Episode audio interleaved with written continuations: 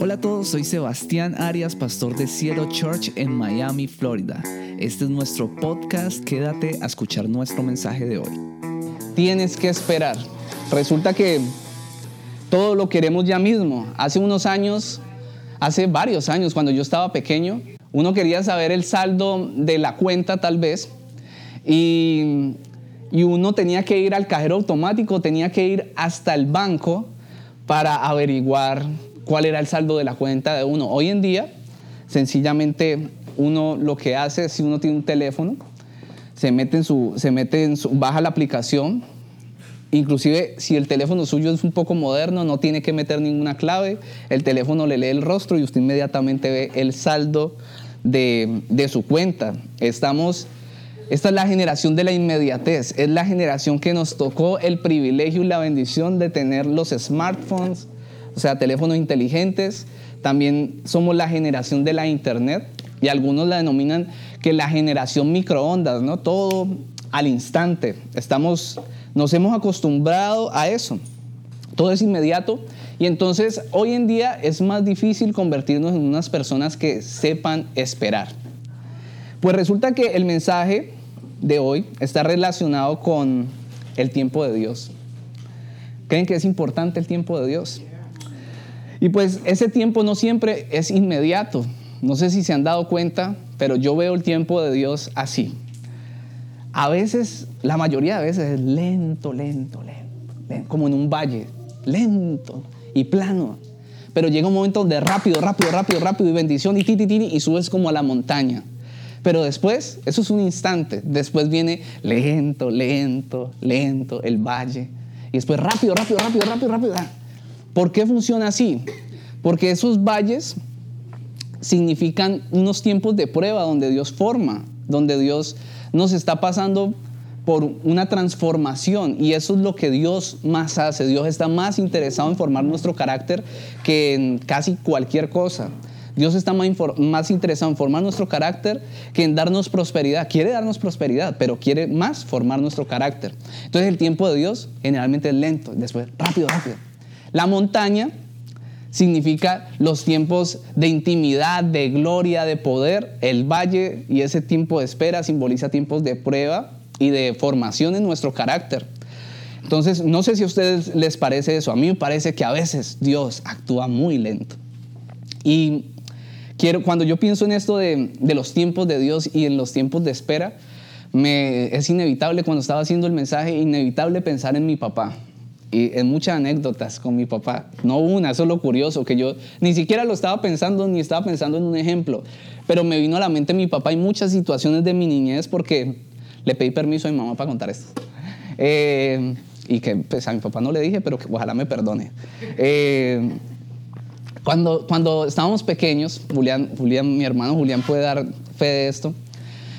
Cualquier sábado mi papá se levantaba muy a las 5 de la mañana, uno estaba refugiado, él hacía la madrugada, una cosa pues infame. Y, y, se levantaba y decía, bueno, nos vamos de paseo para no sé dónde. Y uno es que, ¿en serio? Tienen, no literal, cinco minutos para arreglarse. Y uno llegaba y medio abría el ojo y mi papá estaba ya listo, bañado, alistado y con el carro prendido. Y uno dice que, ¿en serio? O sea, cinco minutos, cinco de la mañana y usted ni siquiera nos consultó y nosotros queríamos ir a otra ciudad. Ok, uno medio se levantaba, ya había comido los cinco minutos y ya estaba ese tipo allá, pero ofendido. En el carro, ofendido, bravo bravo, bravo, que porque que, demora, que no sé qué. Quiero aclarar que mi mamá sí siempre para ir a la vuelta de la esquina hace una maleta gigante, como si fuera a viajar a Estados Unidos cinco meses. Pero igual, no hay derecho, mi papá era muy impaciente. para eso no le había pedido permiso a mi mamá. Ah, está recibiendo, Señor. bueno, entonces Diana también está recibiendo ahí. El caso es que el caso es que, wow, mi papá era muy impaciente. No quería, esta, este ejemplo lo había borrado, pero el Señor me muestra que tengo que decirlo. Me lo llevé para la iglesia un 31 de diciembre. Mi papá no es de estar en la iglesia así. Ha visto el poder de Dios en nuestra vida y sabe que Jesús es real y todavía estamos orando pues por, por Él, para que Él revele más. Sabemos que va a llegar a sus pies. El caso es que lo llevé a la iglesia un 31 de diciembre con mi hermano menor. Y estaba ya, yo sabía de la impaciencia de mi papá. El 31 de diciembre en esa iglesia, el pastor hacía algo simbólico que era que escribiéramos nuestras peticiones en un papelito y salíamos, eso era un lote gigante, un terreno muy grande, y salíamos y todo el mundo amarraba las peticiones en un globito. Entonces él dirigía eso y mientras el pastor lo estaba dirigiendo, ustedes saben, para que se haga en orden y se vea algo bonito, él estaba diciendo, bueno, ya todo listo, tal. Y mi papá ya estaba, ¿cuál es la demora, ole? Así, durísimo. Uy, qué vergüenza. ¿En serio? Papá. O sea, yo me estaba como enojando porque súper impaciente y eso no le importa quién esté al frente. Uno con la honra así delante del pastor para que mi papá venga el primer día a decirle, ¿qué ole? Así le dijo. Uf. No, mi papá, mi papá es un personaje. Mi papá un personaje, impaciencia. Y es verdad que, está Julián toteado la risa. Es verdad que cuando venga mi papá les voy a decir que todos ustedes estaban riendo de y cuando le dan la cara les, va a dar más risa porque es súper serio así. Es verdad que no saber esperar tiene que ver con nuestro carácter, pero también es cierto que la tecnología ha hecho que las que que, no sepamos esperar. O sea, la tecnología nos, nos ha mal acostumbrado, nos ha llevado a tener todo inmediato. Entonces no sabemos esperar porque no estamos acostumbrados a hacerlo. Esperar en Dios toma importancia porque muchas personas pierden sus bendiciones por no saber esperar. Y no solo pierden sus bendiciones, sino que además ganan problemas por no saber esperar. Yo sé que tal vez si, si están metidos allí en el Señor y están autoevaluándose, se dan cuenta que hemos perdido, me incluyo, hemos perdido oportunidades por no saber esperar, hemos perdido bendiciones de Dios por no saber esperar y hemos ganado problemas por no saber esperar.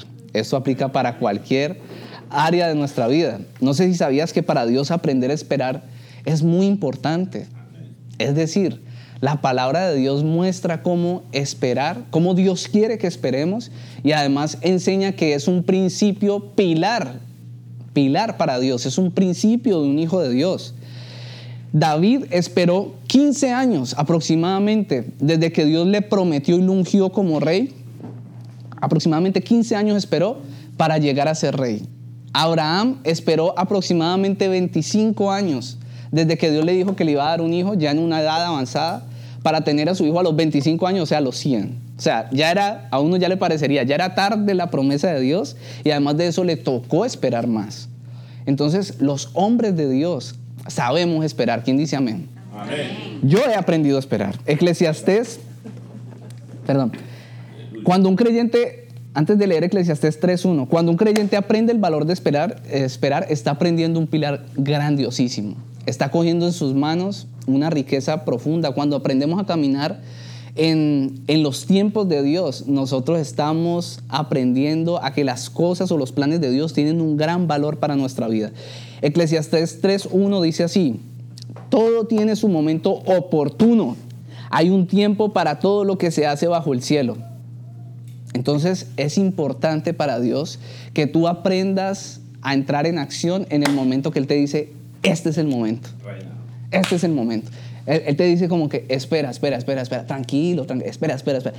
Este es el momento que lo hagas. Y ahí es donde tú tienes que aprender a esperar. Resulta que la mayoría de veces las personas no se esperan, no se esperan o no saben esperar y terminan embarrándola. ¿Qué debemos hacer mientras esperamos? Más bien, la gente pierde su tiempo en el tiempo de espera solo coge impaciencia y todo eso. ¿Qué debemos hacer mientras esperamos? De eso vamos a hablar hoy. Así se llama el mensaje de hoy. ¿Qué debemos hacer mientras esperamos en Dios? Lo primero que debemos hacer es deleitarnos en Dios. Deleitarnos en Dios.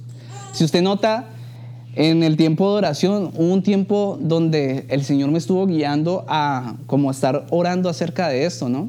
A que nos deleitáramos, a que le dijéramos a Dios que nos, que nos deleitemos en Él. El Salmo 37, versículo 4 dice, deleítate a sí mismo en Jehová y Él te concederá las peticiones de tu corazón. Se lo repito, míreme aquí, deleítate a sí mismo en Jehová y Él te concederá las peticiones de tu corazón. Usted ve eso sencillo, ese pasaje, pero ese, ese pasaje tiene un principio que es hermosísimo. Y puede que sí sea sencillo, puede que sea sencillo, pero tenemos que darle valor en nuestra vida y tiene que revelarse en nuestra vida. Deleítate a sí mismo en Jehová y Él te concederá las peticiones de tu corazón. Deleitarse es tener un placer muy intenso o muy vivo por algo o alguien. Eso es deleitarse, tener un placer muy intenso o vivo por algo o alguien, a tal, punto, a tal punto que ese alguien sacia o satisface lo más profundo de los sentimientos. Deleitarse, tiene que, deleitarse en Dios tiene que ver con pasar tiempo con Él, sí, eso es verdad. Hay que pasar tiempo con Él para deleitarnos, pero tiene que ser un tiempo que nos agrade, que nos agrade.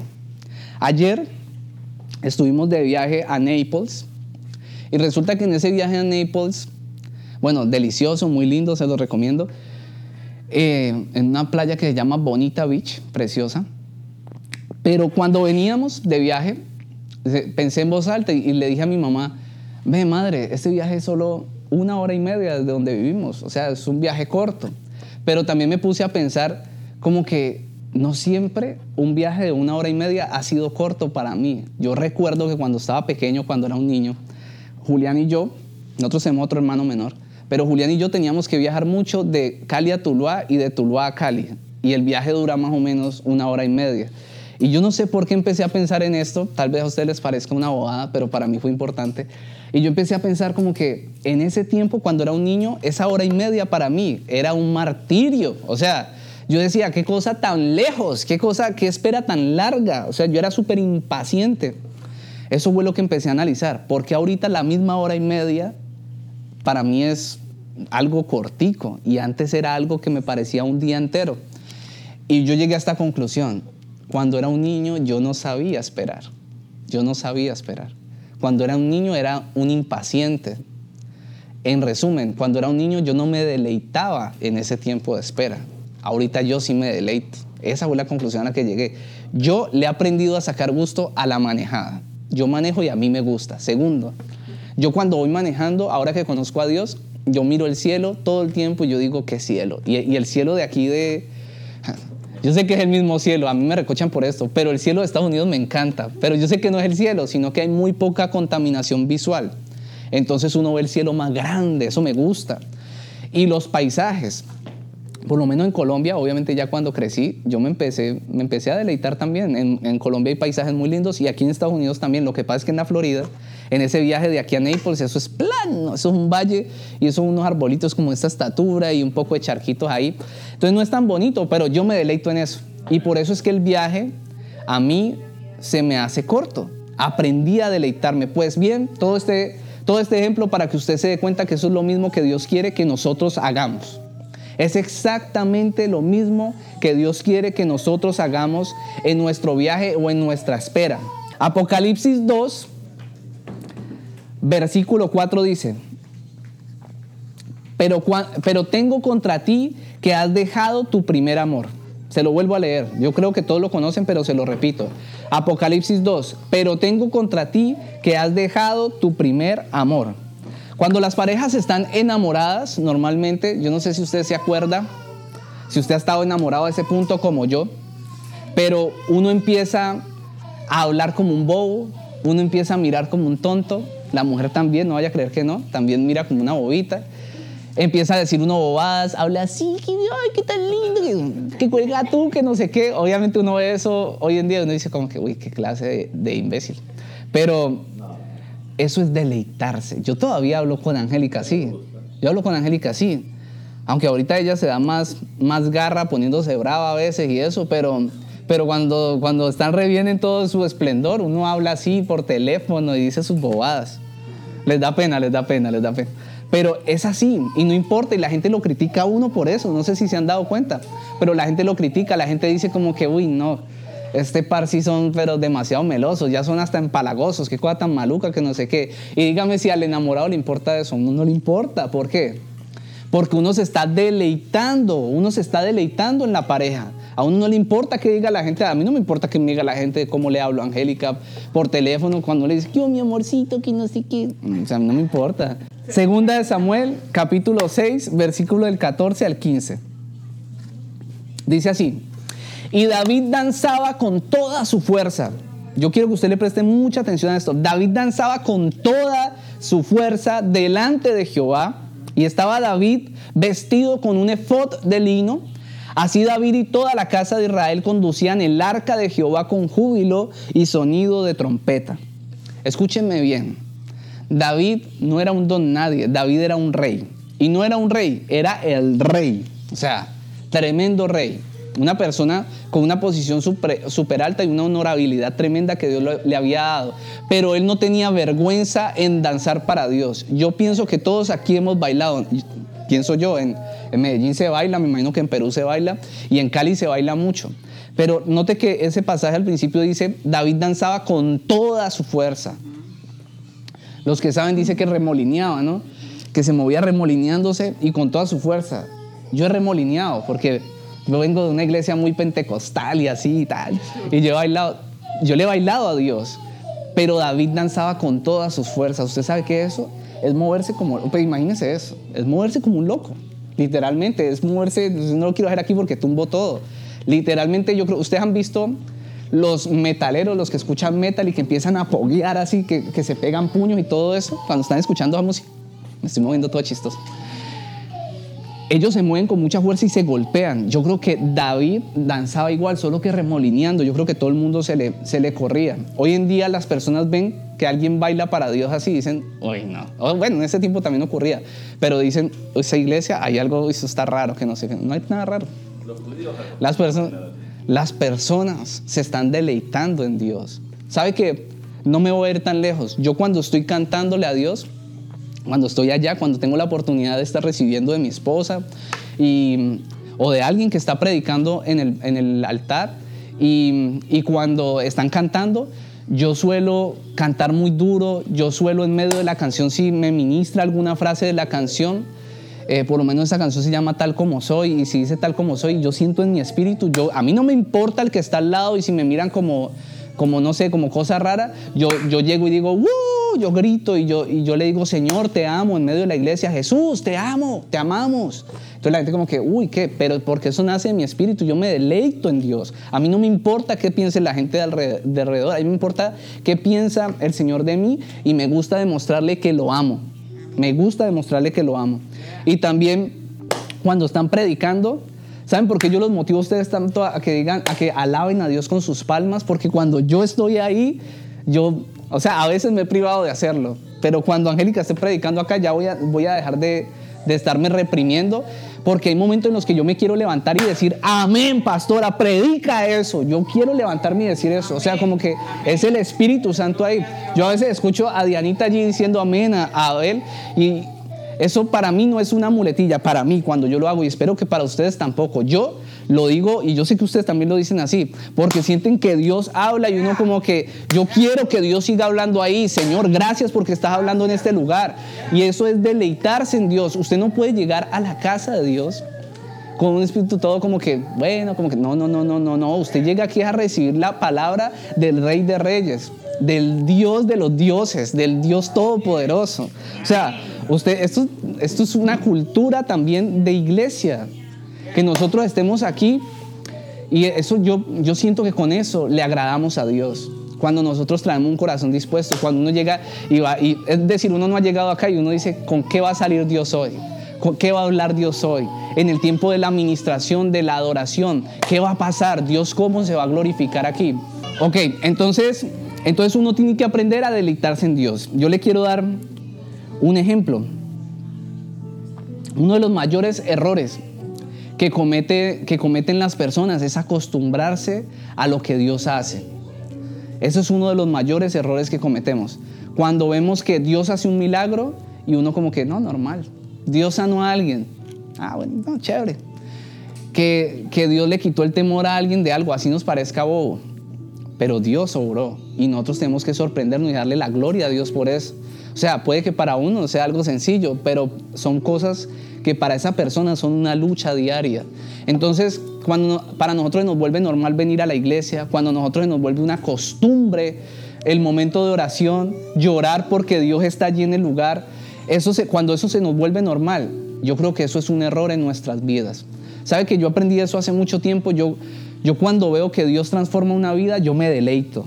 Yo empiezo a decir como que gloria a Dios por eso. Y yo me resisto a creer, yo me resisto a eso que de pronto puede haber en mi alma de que dice como que no, normal, yo ya he visto eso. No, yo digo, eso es sorprendente lo que Dios está haciendo contigo. Para mí que, o sea, Dios se va a glorificar más. Yo no sé, yo siempre estoy como con esa con esas ganas de ver lo que Dios está haciendo. Esta semana empezamos el segundo grupo de Bible Study. Ustedes saben que ustedes están en nivel 2, ya están por terminarlo, pero esto sigue y empezamos a hacer otro grupo y hay varias personas, hay como seis niñas allí que va a empezar a liderar Juli. Le damos la gloria a Dios por eso. Y entonces fuimos, di esa clase con Angélica, perdón, por internet. Por internet. No le estoy imponiendo manos a nadie ni nada. Hicimos, di la clase, la primera clase, la misma que vieron ustedes, de una manera sencilla. Oré al final y mientras yo oraba, yo empecé a ver cómo Dios tocaba a estas niñas. Literalmente. Pero empecé a enfocarme en dos de ellas que yo sabía que Dios estaba tocando. Imagine cómo el tema espiritual tan poderoso que desde acá yo estoy viendo cómo Dios las toca, en especial una de ellas, en especial una de ellas quebrantada allí llorando. O sea, yo le digo, yo no, jamás, yo me resisto y se lo digo acá, me resisto a acostumbrarme a ver la gloria de Dios, a ver eso como si nada pasara. Empezamos a hablar al final, una oración normal, como la que, para que no digan que eso es uno, es el Espíritu de Dios y el anhelo que uno tiene en su corazón. Cuando terminamos les dije, bueno, ¿alguien quiere decir algo? Esa muchacha no podía ni hablar. O sea, las lágrimas con esa calidad tan mala que tiene eso, ese video a veces, y yo veía las lágrimas caerle de, por sus mejillas cuando estábamos orando. Y cuando yo les dije cómo, cómo les había ido, esa muchacha no podía hablar. A mí eso me parece asombroso. No nos podemos acostumbrar a lo que Dios hace. Nosotros tenemos que deleitarnos. Eso es poderoso, Sebas. Eso es lindo. Si usted alguien aquí, eso es. Así es. Cuando usted, cuando usted vea, Dios está obrando en mí, Dios hizo esto. Osmin compró ese carro, siempre lo pongo de ejemplo, pero ya me dijo que le gusta. Eh, que lo compró a muy buen precio. Que lo compró a muy buen precio. Eso no es normal, es un milagro, es un milagro, es un milagro, es un milagro. Hay gente que lleva aquí muchos años y no puede comprarse un carro. Tú lo compraste y no lo debes, es un milagro. Es porque el poder de Dios está sobre nosotros. Y no podemos acostumbrarnos a ver lo que... Yo veo ese carro, yo veo un milagro. Yo no sé usted, yo veo un milagro. Y entonces el primer punto, en el tiempo de espera, el tiempo de espera no es para desperdiciarlo. Escúchenme bien, el tiempo de espera es para hacer ciertas cosas y de eso trata el mensaje de hoy. La primera cosa que tenemos que hacer en, el tiempo de espera no es amargarnos, es deleitarnos en Dios, deleitarnos en Dios. Lo segundo es trabajar en nuestra paciencia. Bueno, fíjese que Estoy pasado de paciente porque yo estoy editando los podcasts, ¿no? Espero que los escuchen cuando una predica les, les hable el Señor. Ahí están en internet para que ustedes la revisen. Pero estoy pasado paciente porque cada que edito los podcasts me doy cuenta que estoy predicando más largo. Iba en 45 y dije, yo empecé diciendo que yo iba a predicar media hora siempre, porque, porque la visión de la iglesia es así, es, queremos que sea un servicio corto y que las personas no se aburran por eso. Después empecé a predicar 35, después 45 y el pasado podcast, cuando lo edité la prédica, 50 minutos. Yo sé que ninguno se ha quejado, el que me quejo soy yo, eso no puede pasar, entonces voy a empezar a, predicar más corto. Oh, entonces, el espíritu. segundo, segundo aspecto, trabajar en nuestra paciencia. Eso es algo que podemos hacer en nuestro tiempo de espera, deleitarnos en Dios y trabajar en nuestra paciencia. Tal vez usted o, tal vez algunos de nosotros ha sido los que dicen, yo no tengo tiempo para perder. Yo no puedo, es que yo no puedo perder el tiempo, yo tengo que estar, pues quiero decirle algo, cuando esperamos en Dios, nunca perdemos el tiempo. Cuando sabemos esperar en Dios, nunca se pierde el tiempo. Es más, usted puede perder su tiempo cuando usted obra fuera de los tiempos de Dios. No solo pierde su tiempo, sino que se mete en problemas. A veces tener algo de inmediato no es muy sabio. Es más, a veces tener algo de inmediato es algo que puede llegar a ser hasta peligroso. Y si usted quiere entender eso, pongas a tener hijos y veres. Pongas a tener hijos. Usted Puede que yo, le voy a dar un ejemplo más claro del, tema de tener hijos, puede que yo tenga la capacidad, cuando Mía cumpla cinco años, de regalarle un, un convertible con un motor súper potente, un convertible de verdad, y, y posiblemente tenga el dinero para comprárselo nuevo y sacarlo del dealer y pagarlo de contado. Pero debo yo comprarle ese carro a mi hija a los cinco años, aún yo teniendo el dinero, ¿por qué no? Porque es peligroso. Es peligroso, no solo, no, solo peligroso, es absurdo, es absurdo. Y asimismo es Dios con nosotros, porque Dios es un Padre, y no solo eso, sino que es un Padre bueno, sabe darnos lo mejor, y lo mejor es en el tiempo correcto. Él a veces nos priva de cosas sencillamente porque no quiere que corramos peligro. Entonces yo quiero que usted piense de las cosas que usted le pide, de las cosas que usted le pide, ¿qué de esas cosas piensa que usted no está listo y por qué no? ¿Por qué no está listo y por qué no está lista para recibir esa bendición? Sabe que yo a veces, cuando llevo bastante tiempo orando por algo, yo me autoevalúo. Y yo digo, bueno, Señor, si tu respuesta es un no o tu respuesta es un espera, ¿por qué? Bueno, cuando es no, no, uno dice no, listo. Ahorita, ahorita les enseño a recibir el no, pero, pero cuando uno dice, yo sé que es un espera, ¿por qué no llega ya? ¿Me falta crecer en algo? Generalmente es eso.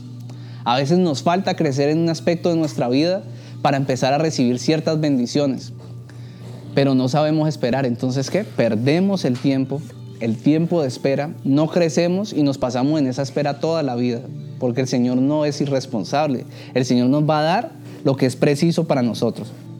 Entonces, Dios es bueno, maravilloso, amoroso. ¿Ustedes creen eso conmigo?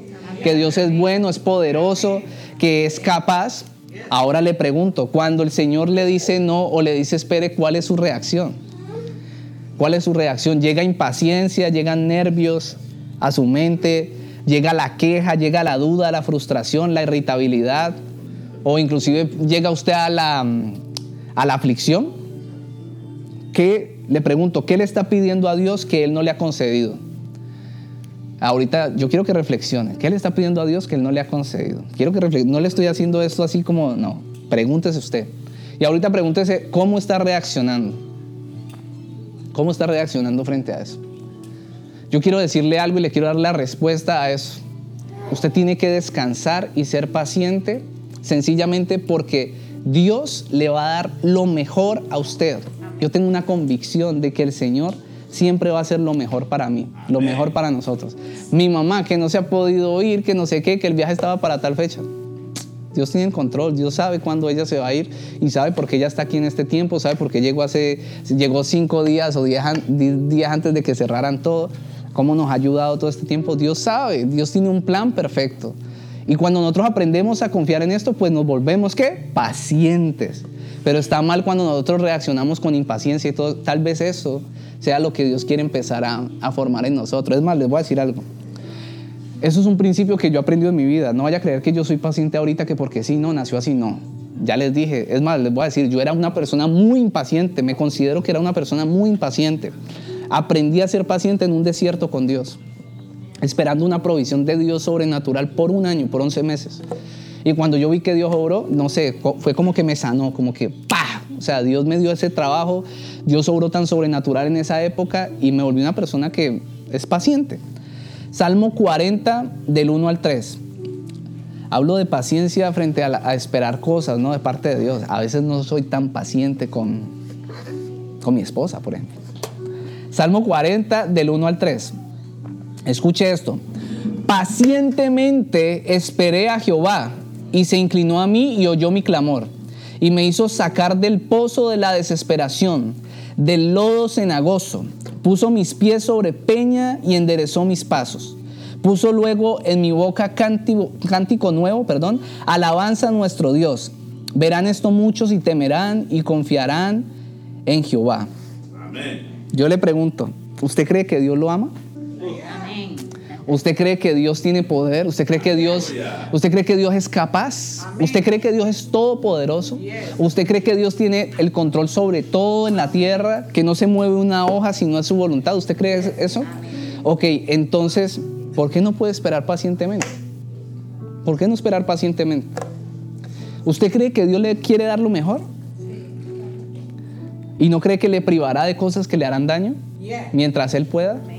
Ok, ¿por qué no esperamos? ¿Por qué no aprendemos a esperar? Esperar habla por sí solo, habla de fe. Y ese va a ser nuestro tercer punto. Pero antes de eso, el tiempo de espera no es para estar distraídos. El tiempo de espera es para estar listos. Tiene que ver con estar listo en el momento de actuar. Ah, tiene que ver con, con asegurarse de no estar ocupados haciendo otra cosa. ¿Ya? El tiempo de espera no es un momento como que, ah, listo, el Señor me dijo espera, entonces me pongo a hacer otra cosa. No, no, no, no, no. El tiempo de espera no es para eso. Cuando usted dice espera, tú tienes que revisarte porque cuando Dios dice espera es trabaja en ti. Cuando Dios dice espera es porque hay algo que revisar. Cuando Dios dice espera es porque hay algo que hacer. ¿Listo?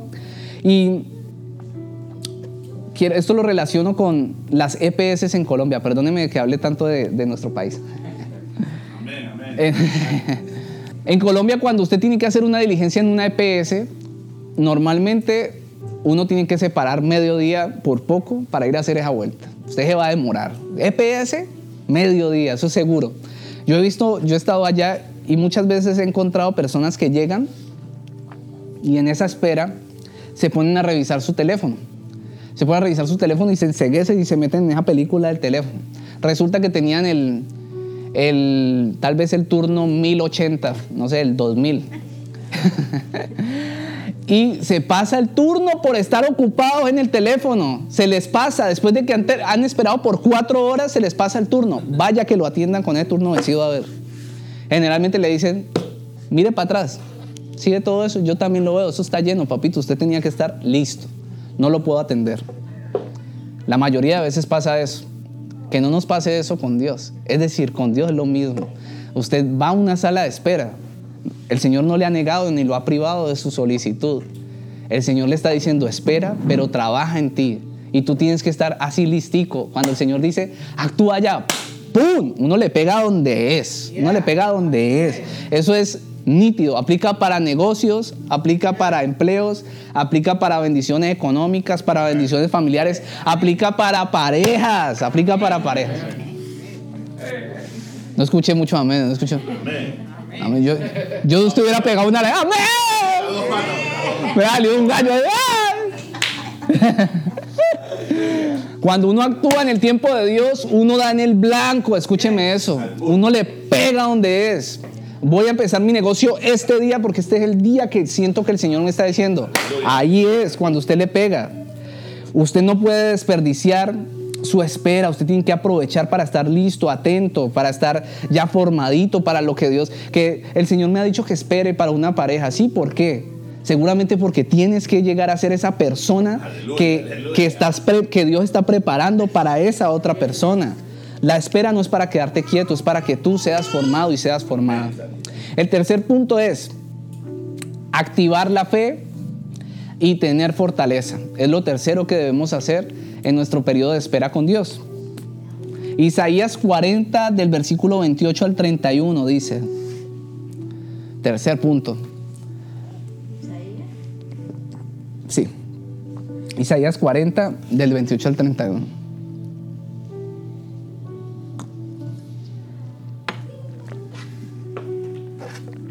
¿Lo tiene? Ok. Me gusta que tome nota. ¿Acaso no lo sabes? ¿Acaso no te has enterado? El Señor es el Dios eterno, creador de los confines de la tierra. No se cansa ni se fatiga, y su inteligencia es insondable. Él fortalece al cansado y acrecenta las fuerzas del débil. Aún los jóvenes se cansan se fatigan y los muchachos tropiezan y caen, pero los que confían en el Señor renovarán sus fuerzas, volarán como las águilas, correrán y no se fatigarán, caminarán y no se cansarán. La fe juega un papel muy importante en nuestro tiempo de espera. Eh, ustedes, yo recuerdo que la primera prédica que di en este local fue acerca de fe, acerca de creerle a Dios. Necesitamos fe para recordar lo que dice este pasaje. Primero, que Dios no se cansa, que es todopoderoso, que es el creador del cielo y de la tierra. Eso dice ese pasaje. No solo, no solo dice eso, ese pasaje dice que su inteligencia sobrepasa todo. Este pasaje dice que Él está por encima de todo y también nos enseña que es capaz. Dios es capaz. Usted sabe que uno puede caminar este camino con Dios, conociendo todo eso, pero una cosa diferente es tener esto dentro, tener esto, no sé, cuando digo dentro es como en mi espíritu, caminar creyendo esto. Y yo creo que cuando es porque yo tengo dentro de mi espíritu la verdad de Dios, esos pasajes, no todos. En muchos digo como que a veces me son revelados y yo, uy, esto por qué no lo tengo? Yo quiero esto en mi bolsillo, o sea, yo quiero esto aquí conmigo. Yo quiero este pasaje revelado a mi vida porque porque es poder en mí. Asimismo tenemos que aprender a caminar. La fe es eso. Nosotros tenemos una visión limitada de las cosas. Nosotros solo podemos ver lo que hay enfrente de nosotros, lastimosamente. El Señor a veces, cuando tenemos al Señor, a veces podemos ver un poco más de lo que tenemos al frente porque Él nos revela, nos revela cosas. Pero la verdad es que siempre tenemos una visión limitada. El Señor no. El Señor cuando te mira, tú estás viendo aquí al frente, pero ya visitó tu pasado, tu presente y tu futuro. Dios ya visitó tu futuro, ¿sabías eso? Ya lo visitó, ya conoce las circunstancias que están alrededor. A veces tú estás aquí diciendo, esto es malo lo que me está pasando, esto es malo, es malo esto que tengo al frente, y estás llorando y tal vez te estás quejando, es malo esto, es malo perder a esta persona, es malo esto que pasó, es malo que renunció esta persona, pero el Señor está viendo alrededor y el Señor causó esto porque está librándote de algo. El Señor tiene una visión más profunda y en eso consiste tener fe. Esperar no es fácil. ¿Sabía eso? Esperar no es fácil. Yo no estoy enseñando eso. Es más, todo lo contrario, esperar es muy difícil. Es muy difícil. Voy a hablar de la relación de pareja con mi esposa. Esperar. Ustedes saben que los hijos de Dios procuramos caminar en pureza para casarnos y poder estar con, nuestras, con nuestra pareja. Esa espera no es fácil, no es fácil. Yo no sé, hay, hay pastores que como que no le dicen eso a los noviecitos de la iglesia. Yo cuando discipulaba gente, lo primero que le decía, esto no es fácil. De una les decía, yo no me voy a poner con cuentos, no es fácil, ustedes tienen que poner mucho de su parte. Usted, yo llegué a un punto donde ni siquiera me daba ya besos con Angélica. Y yo me acuerdo que un día llegué al grupo de, que ella hacía de puras niñas y, y, le di un piquito y una niña pegó el alarido, pegó el grito y es que, ¡ay! Yo nunca los había visto besarse. Y yo como que quedé en cuenta como que, wow. Claro, porque, no sé, empezaba como, uno empezaba como que estaba con ella y ella también y uno como que, no sé, como, como un pajarito, como... pasa. O sea, o sea, uno, hay que calmar, hay que calmar esos frijoles. Entonces, no es fácil. No es esperar no es fácil. Pero le voy a decir algo, vale la pena. Vale la pena. Esperar en Dios vale la pena. Usted quiere disfrutar de las mayores riquezas de las bendiciones de Dios, espere. Es más, le voy a decir otra cosa. Muchas cosas, muchas cosas en la vida parece como un principio, pero muchas cosas cogen más valor cuando uno espera. Le hablo a veces de inversiones económicas. Hay inversiones que usted hace y si usted sabe esperar, se le multiplican. En estas últimas semanas he ganado, voy a hablar de lo económico, he ganado cierto porcentaje, no voy a decir de cantidades, pero digamos que he ganado en transacciones un 70%, cuando me pude haber ganado el 2800% por no saber esperar. O por estar en condiciones que se me dificultaba aún más esperar. Aplica para nuestra vida.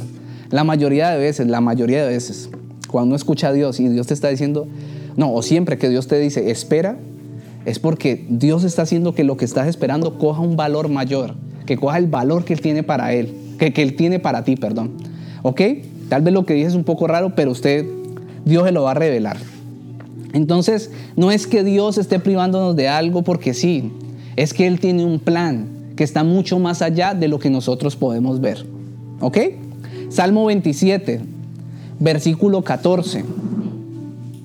Dice así, note usted cómo tantos pasajes hablan de esperar. Este dice, aguarda a Jehová, Esfuérzate y aliéntese tu corazón. Sí, espera a Jehová.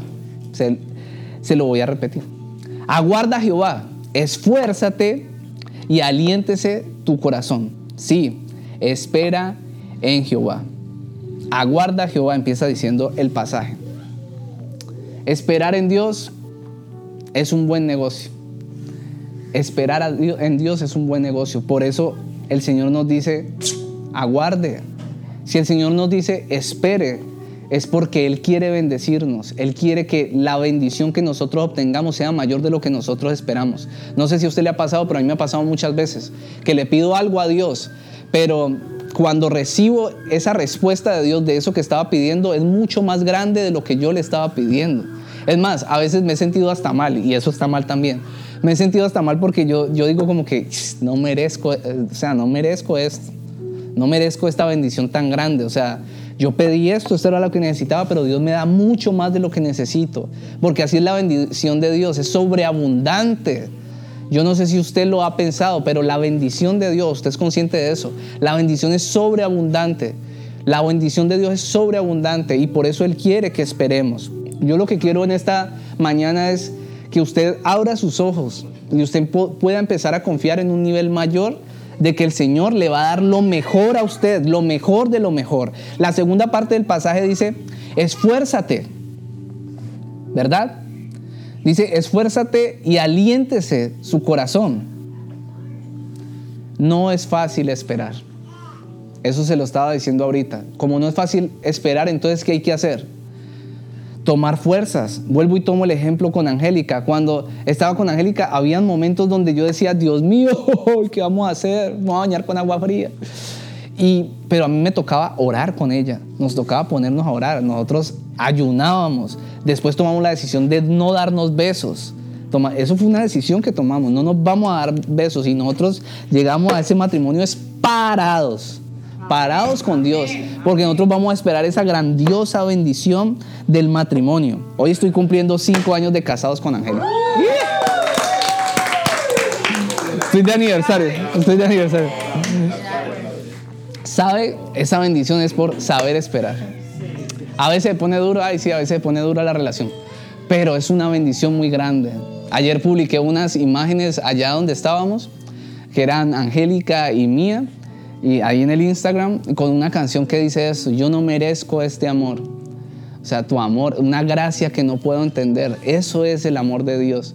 Y eso es lo que Dios hace cuando esperamos. Uno a veces es un niño malcriado. No, por lo menos mía ha cogido de que uno le quita, coge algo que le hace daño y uno se lo quita y se pone a llorar. Pero no, uno lo hace por su bien. Y uno la educa con eso. Yo le digo a veces con mucha autoridad, es que no es tuyo, esto es mío. Lo tuyo es esto este es mío, le digo así, con autoridad, pero lo hago por el bien de ella. Dios también, Dios también, es por tu bien. A veces, a veces te dice, esta persona no, esta es mía, o tú eres mía, tú eres mía, eres mía y yo no voy a permitir que te vuelvan a dañar. O tú eres mío, yo no voy a permitir que te vuelvan a dañar. Y por eso te amo. Y uno, ah, no, usted, qué viejo y bueno. Que Dios y mi chica. Bueno, espero que usted no haga eso. Espero que usted no haga eso, pero, pero a veces somos así. No, tranquilos, Dios tiene lo mejor, Dios te está educando. A veces pensamos como que si no lo tengo ya, Dios se va a olvidar de eso. La única cosa que dice Dios que se olvida, ¿cuál es? En la Biblia. De nuestros pecados perdonados. Es de lo único que se olvida Dios. A Dios no se le olvida sus peticiones. Usted Aguarden la espera. A Dios no se le ha olvidado nada. Ni Dios va, ni usted va a acelerar los pasos de Dios porque usted es todo, todo acelerado. Para finalizar, ahorita en el tiempo de los hábitos, eh, me acaba de acordar. Eh, Osmin me dijo, tú tienes un hábito malo que tienes que cambiar. tienes que cambiar. Atrevido, ¿qué pasa? Metiéndome con el pastor. lo digo para que lo reprenda. No, mentira. Llega y dice, usted es como muy azarosito, como le ha tocado servir conmigo, como que usted, mucha presión, muy, no me acuerdo, como muy, bájele a eso. Y yo le dije, ok. Yo de verdad, mire, en serio, vos pensás, bueno. Y entonces yo miré eso. Y después le dije, Ox, ven, yo voy a hacer caso y en estos 21 días me voy a meter en hacer, a quitar eso. Pero si las cosas en la iglesia no se hacen, lo responsabilizo a usted. Al minuto estaba, pastor, ven, te tengo que decir algo. Tú no tienes que cambiar nada, ¿oíste?